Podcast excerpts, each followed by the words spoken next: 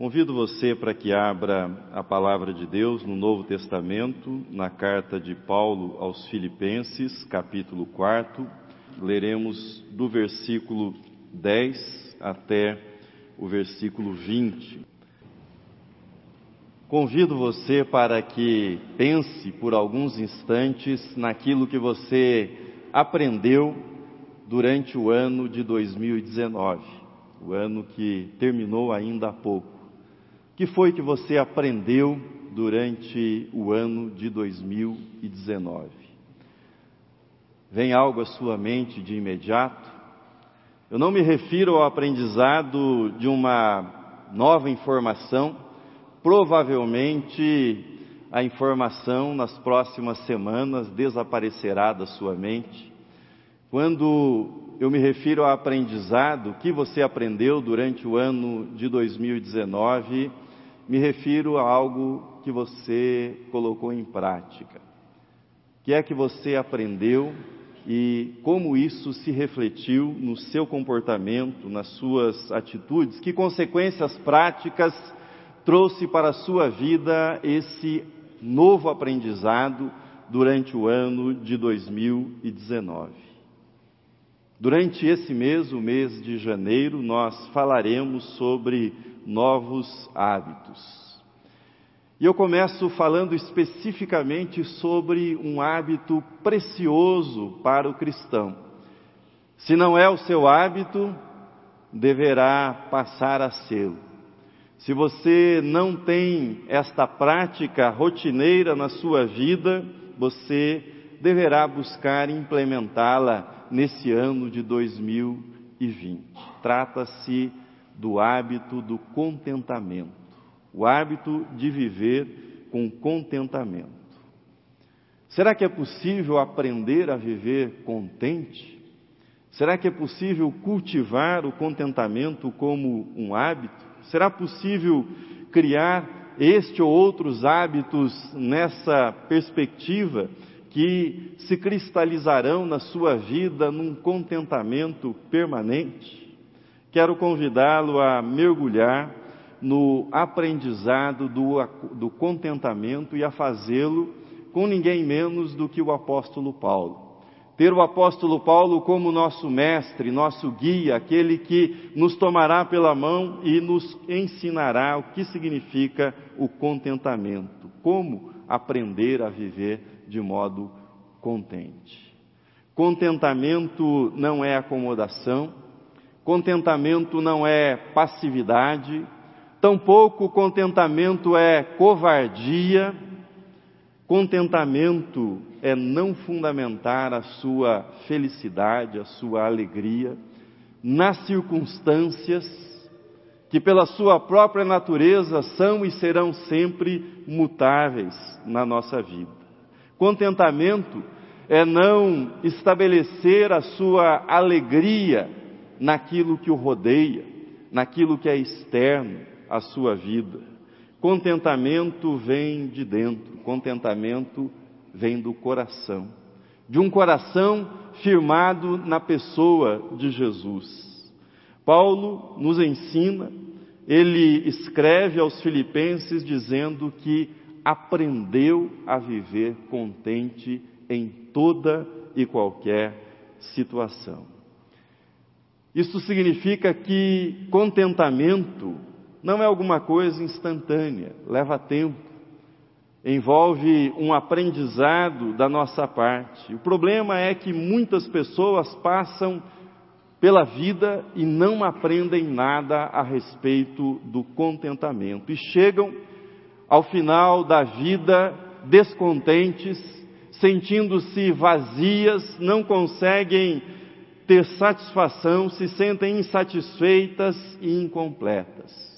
O desafio da palavra de Deus é que aprendamos a viver com contentamento em toda e qualquer situação da nossa vida.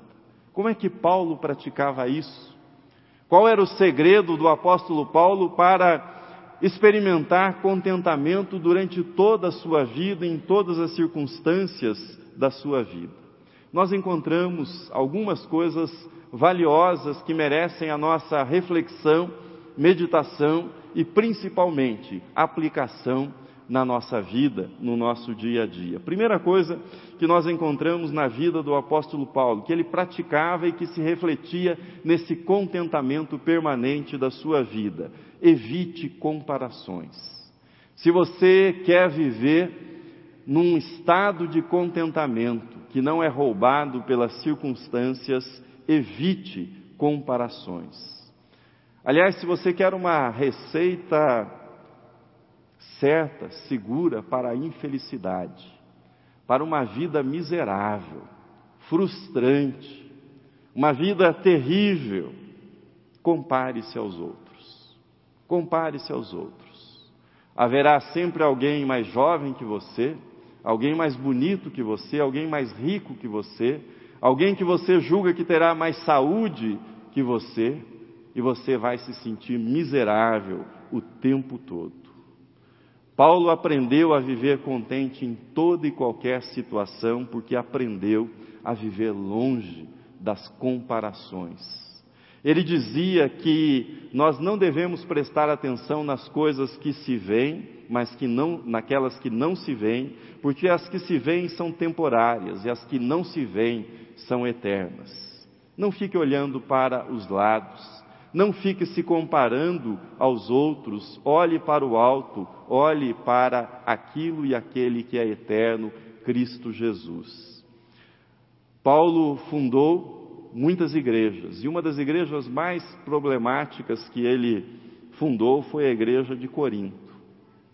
E nessa igreja de Corinto, muito cedo, foram estabelecidas comparações e Paulo foi comparado com os outros apóstolos, Paulo foi comparado, por exemplo, com Apolo, escrevendo à igreja de Corinto, falando da infantilidade, da carnalidade daqueles irmãos. Paulo assim disse, veja o texto na tela, na primeira carta aos Coríntios, capítulo 3, versículos 5 a 9. Vou ler, você ouça com atenção. Diz assim: Quem é Apolo e quem é Paulo? servos por meio de quem crestes, e isto conforme o Senhor concedeu a cada um. Eu plantei, Apolo regou, mas o crescimento veio de Deus. De modo que nem o que planta é alguma coisa, nem o que rega, mas Deus que dá o crescimento. Ora, o que planta e o que rega são um, e cada um receberá o seu galardão, segundo o seu próprio trabalho, porque de Deus somos cooperadores, lavoura de Deus, edifício de Deus sois vós. Veja como Paulo recusa cair na armadilha de ser comparado com Apolo ou com qualquer outro. Ele diz: Nós somos cooperadores de Deus. Nem o que planta, nem o que rega é qualquer coisa, mas Deus é quem dá o crescimento. A comparação é uma fonte permanente de descontentamento, de insatisfação. A comparação desrespeita os dons que Deus concedeu a cada pessoa no seu reino. A comparação desconsidera que cada um dará contas de si diante de Deus e apenas dos talentos que recebeu, não dos talentos que o outro recebeu. A comparação, ela mina a cooperação e ela instila o veneno da competição e por isso faz tanto mal, faz tanto mal ao reino de Deus e é tão desastrosa para que o contentamento possa existir na nossa vida. Evite comparações se você quer praticar o hábito do contentamento. Mas a segunda lição que nós aprendemos com o apóstolo Paulo: adapte-se às mudanças, seja adaptável às mudanças. A vida é cheia de mudanças, cheia de altos e baixos na vida emocional, na vida física, mental, financeira. Paulo dizia que o seu segredo era adaptar-se às circunstâncias que mudavam sempre. Ele diz com toda clareza no texto que nós lemos que ele sabia lidar com humilhação, assim como ele sabia lidar com uma posição de honra, de elevação, ele sabia lidar com a fartura, assim como ele sabia lidar com a fome, com a privação pela qual ele passava. Ele sabia administrar a abundância, mas ele sabia sobreviver também nos tempos de escassez. De onde é que Paulo escrevia essa carta? De uma prisão. Velho, doente, os amigos não estavam por perto e ele diz: Eu posso me adaptar, eu posso suportar, eu posso passar por isso. As circunstâncias não controlam a minha vida. É o que Paulo está dizendo. Ele não se vitimiza, ele não pede piedade dos outros, ele não demonstra autopiedade, ele não demonstra revolta, mas ele proclama: Eu consigo me adaptar às circunstâncias que mudaram. Por que é que nós precisamos de adaptação às circunstâncias? Porque elas mudam, nós não temos controle sobre elas, portanto, cultive o seu senso de humor, seja flexível, seja capaz de rir diante das circunstâncias difíceis, desagradáveis, seja flexível diante daquilo que você não controla.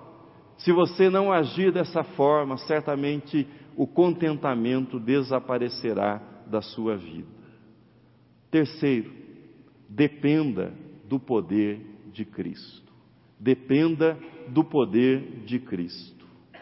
Os nossos recursos não são inesgotáveis, ainda que você seja uma pessoa flexível, uma pessoa que tem facilidade para se adaptar às novas circunstâncias da vida ainda que você tenha eliminado o hábito terrível de se comparar às outras pessoas, ainda que você pratique essas duas coisas que são salutares, isso não será suficiente.